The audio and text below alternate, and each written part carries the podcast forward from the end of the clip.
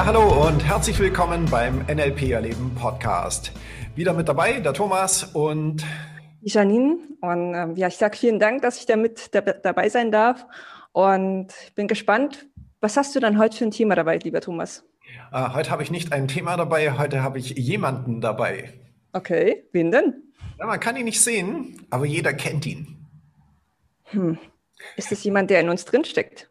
Ja, so ein bisschen. Der innere okay. Schweinehund. Oh, hör mir auf.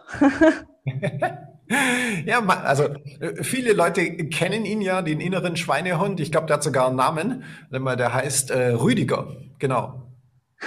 Wirklich? Hast du den so genannt? Nein, nein, nein, nein. Also ich habe damit nichts zu tun. Okay. Ja, ich distanziere mich auch von dem inneren Schweinehund. Also, nee, aber ähm, da gibt es irgendeinen, heißt der Seligmann, Martin Seligmann, glaube ich. Hat der das? Der sagt mir was, ja. Hund und äh, irgendwer hat ihm den Namen gegeben und äh, der hat sich, glaube ich, so ein bisschen verbreitet, der Name, und er heißt seitdem Rüdiger. Okay. Was die Sache nicht besser macht, muss ich an der Stelle dazu sagen. Was macht denn der Rüdiger so? Der Rüdiger, ähm, der treibt ja allerlei Unsinn im Leben der Leute. Ja, der hindert sie zum Beispiel daran, Dinge zu machen, die für die Menschen wichtig wären. Zum Beispiel Sport?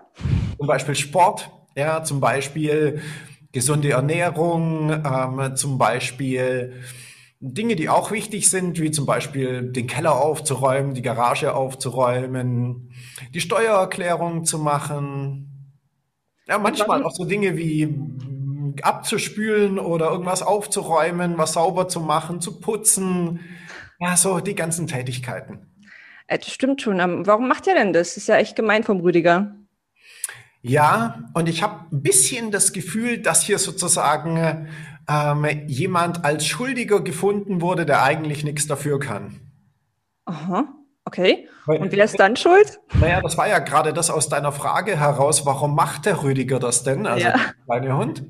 Und wenn ich darüber nachdenke, da fällt mir ja nichts ein. Also welches Motiv sollte er haben, dich davon abzuhalten, Sport zu machen, obwohl du ja gesagt hast, du nimmst es dir vor? Ich glaube, das liegt daran, weil unser Gehirn ja nicht weiß, dass es danach wieder Nahrung und so gibt und unser Gehirn will nicht, dass wir zu viel Energie verbrauchen und dann lieber sagt, lass lieber, spar dir die Energie, du weißt nicht, wann du wieder was zu essen kriegst.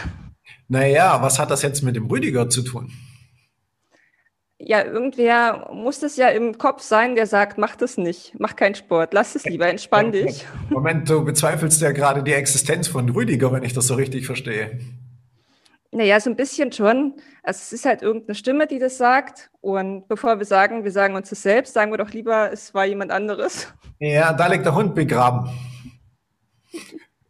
um in der Metapher mal zu bleiben. Mhm. Ja, weil ähm, das ist genau der Punkt an der Geschichte. Ähm, der Rüdiger ist ja eigentlich nur ein mentales Konzept. Das ist ja nur eine Metapher.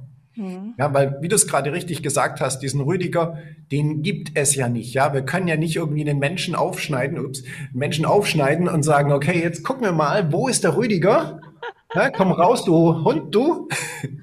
genau. Ja, funktioniert ja nicht. Sondern es ist tatsächlich ja nur ein Konzept, was jemand sich vorstellt und sich vorstellt, der innere Schweinehund hält mich davon ab, das zu tun, was ich eigentlich tun möchte. Es wäre ja auch blöd zu sagen, ich halte mich selber davon ab.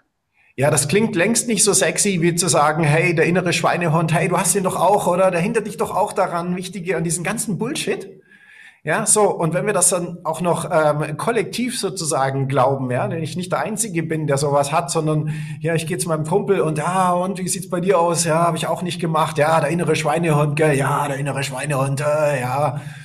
So, und damit haben wir natürlich wunderbar einen Schuldigen, den es zwar eigentlich nicht gibt, ja, aber wir tun so, als gäbe es ihn und damit ist alles wieder gut.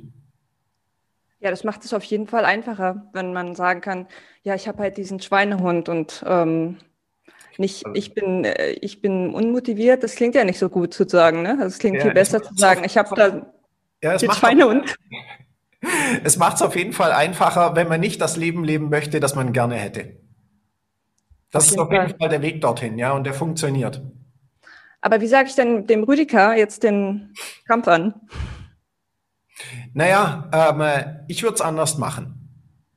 Ja, weil den, dem Rüdiger den Kampf anzusagen, ist ja eine bewährte Strategie oder Taktik oder Methode, die die Leute da draußen versuchen. Mhm. Ja, nur das Problem ist, der Rüdiger hat definitiv die besseren Karten. Die besseren Argumente, ja. Die besseren Argumente, ja, weil guck mal, jetzt Sport machen oder stattdessen gemütlich aufs Sofa sitzen. Ja? Sport machen, anstrengen, schwitzen, vielleicht rausgehen, die Kälte, ah, Sofa, bequem, weich, ja. die neueste Netflix-Serie anzugucken. Oh, ja. Ha? Kälte, Chips, äh, äh, was ist besser? Naja, da hat der Rüdiger eindeutig die besseren Karten. Auf jeden Fall. Wie machst du denn das jetzt? Wenn, wenn du irgendwas Unangenehmes machen musst und sagst, okay, jetzt muss ich aber mal ran, wie überzeugst du dich? Naja, der erste Punkt ist der, bei mir gibt es keinen Rüdiger. Keinen so. Schweinehund. Ja, also das ist genau der Punkt an der Geschichte. Ähm, wenn du die Metapher nicht akzeptierst und den Rüdiger in die Wüste schickst, ja, dann bist du auf einmal wieder derjenige, der Entscheidungen trifft. So, und das ist genau das, worum es bei der ganzen Geschichte geht, was viele Leute gar nicht so auf dem Schirm haben, dass es ja eigentlich die Frage ist, wie treffe ich Entscheidungen? Wie komme ich dazu, die Dinge zu machen, von denen ich vorher gesagt habe, weil es gab ja vorher mal einen Zeitpunkt, wo ich mir überlegt habe, oh, heute Abend oder morgen will ich gerne Sport machen. Ja, zu diesem Zeitpunkt schien das ja die richtige Wahl zu sein. Ja, da war es ja, hm, okay, also Sport ist gut, ich will das machen oder aufräumen oder was auch immer, ist jetzt nur ein Beispiel. Ja, da trifft die Person ja eine Entscheidung. So, wenn es dann aber darum geht, die Dinge zu machen, ja, dann kommt das Gehirn wieder daher und sagt, oh, Anstrengungen lieber mal vermeiden, Energie sparen und wie auch immer. Ja, und dann suchen wir sozusagen wieder Ausreden. Und der Punkt an der Geschichte, und das ist im Prinzip sehr einfach, wenn du das mal verstanden hast, wenn du dich sozusagen an den Punkt wieder erinnerst, als du die Entscheidung getroffen hast, du willst es gerne machen, warum willst du das machen, welche Konsequenzen wird das wiederum haben, wenn du es machst? Ja, dann fällt die Entscheidung unter Umständen sehr viel einfacher zu sagen, okay, ich habe jetzt zwar eigentlich keine Lust, aber ich mache es trotzdem, weil ich weiß, dass es gut ist. Ja, und auf einmal trainierst du dein Gehirn, die Dinge zu tun, die du gerne machen möchtest, von denen du vorher entschieden hast, dass sie dich weiterbringen, dass sie gut für dein Leben sind. Und das ist wie ein Muskel sozusagen. Ja, wir sprechen hier ja im NLP von diesem mentalen Bodybuilding, vom mentalen Training. Ja, ich baue im Gehirn sozusagen die Muskeln, die mich stark machen, um die Dinge zu machen, die ich auch wirklich machen möchte. Das hört sich äh, von ersten Schritt ist vielleicht tatsächlich vergleichbar mit dem, wenn jemand ins Fitnessstudio geht. Ja, am Anfang, wenn jemand lange nicht trainiert hat, dann ist das nicht so einfach. Ja, dann braucht man eine Weile, um da wieder reinzukommen. Aber wenn man mal drin ist, dann läuft's. Und das Gleiche haben wir im Gehirn an der Stelle natürlich auch. Also ich kann aus eigener Erfahrung sprechen. Ich mache jetzt seit 20 Jahren Sport und äh, Kraftsport, Ausdauersport. Und für mich ist selbstverständlich, dreimal die Woche auf jeden Fall Krafttraining zu machen. Ja. Das Dumme an der Sache ist nur, bei sieben Tagen darf ich viermal schieben. Und es kommt halt mal vor, dass ich dann sage, okay, heute ist Montag, heute würde ich eigentlich gern trainieren wollen, aber ich könnte auch schieben.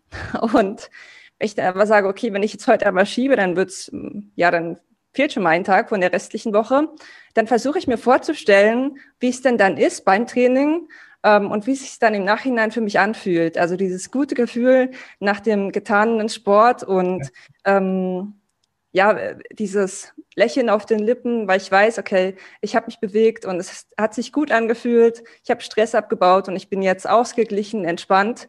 Mhm. Und ich versuche mir genau dieses Ergebnis vorzustellen und dann bin ich eigentlich schon fast umgezogen. So funktioniert das, ja. Ja, genau. So, und äh, um quasi jetzt zum Thema wieder zurückzukommen von diesem inneren Schweinehund. Das ist eine sehr verbreitete Metapher, ja. Ich höre die von sehr vielen Leuten, wenn die Leute zu mir ins Training kommen, ja, ähm, ja sagen 90, 95 Prozent haben diesen inneren Schweinehund gekauft. Mhm. Ja, und es ist kein guter Deal. Weil in dem Moment, wo die Leute diesen inneren Schweinehund akzeptieren, geben sie die Verantwortung ab. Ja, und zwar die Verantwortung an etwas, was es nicht gibt, was das eigene Leben negativ beeinflusst. Schon ziemlich krasse Geschichte eigentlich, wenn wir so drüber nachdenken. Total. Also sagst du, der erste Schritt ist erstmal in die Eigenverantwortung gehen und sagen, nee, es ist nicht der Rüdiger verantwortlich. Exakt. Das, was ich tue, sondern ich es bin es. Genau. Mhm. Ja. Okay. Ja, das ist der erste Schritt. Und der zweite Schritt ist, ja, erstens zu lernen, bessere Entscheidungen zu treffen. Ja, auch das ist etwas, was wir da draußen sehr häufig beobachten können. Wir Menschen sind nicht wirklich gut, wenn es darum geht, Entscheidungen zu treffen. Ja, wir brauchen nur die Politik angucken. Ja. Sehr offensichtlich. ja, und äh, der dritte Schritt ist dann, äh, das eigene Gehirn zu trainieren, wirklich die Verhaltensweisen zu machen. Auch da haben wir aus dem NLP fantastische Möglichkeiten, das zu tun. Okay, also ich würde sagen, diese fantastischen Möglichkeiten, wie man sich jetzt dazu motivieren kann, etwas zu machen, ich würde sagen, das besprechen wir in einer weiteren Folge und ähm, beenden für heute die Session, um dich neugierig zu halten. Und dann sehen wir uns in der nächsten Folge wieder. Was meinst du, Thomas? Ja, ich sag auch Dankeschön. War wieder eine sehr coole ähm, Session. Ich hoffe, du hast das, äh, die Idee vom, äh, vom inneren Schweinehund, also vom nicht mehr den Schweinehund zu haben, äh, mitgenommen. Und ich wünsche dir wie immer maximalen Erfolg. Lass es dir gut gehen. Bis bald, dein Thomas. Und deine Janine. Mach's gut. Ciao. Tschüss.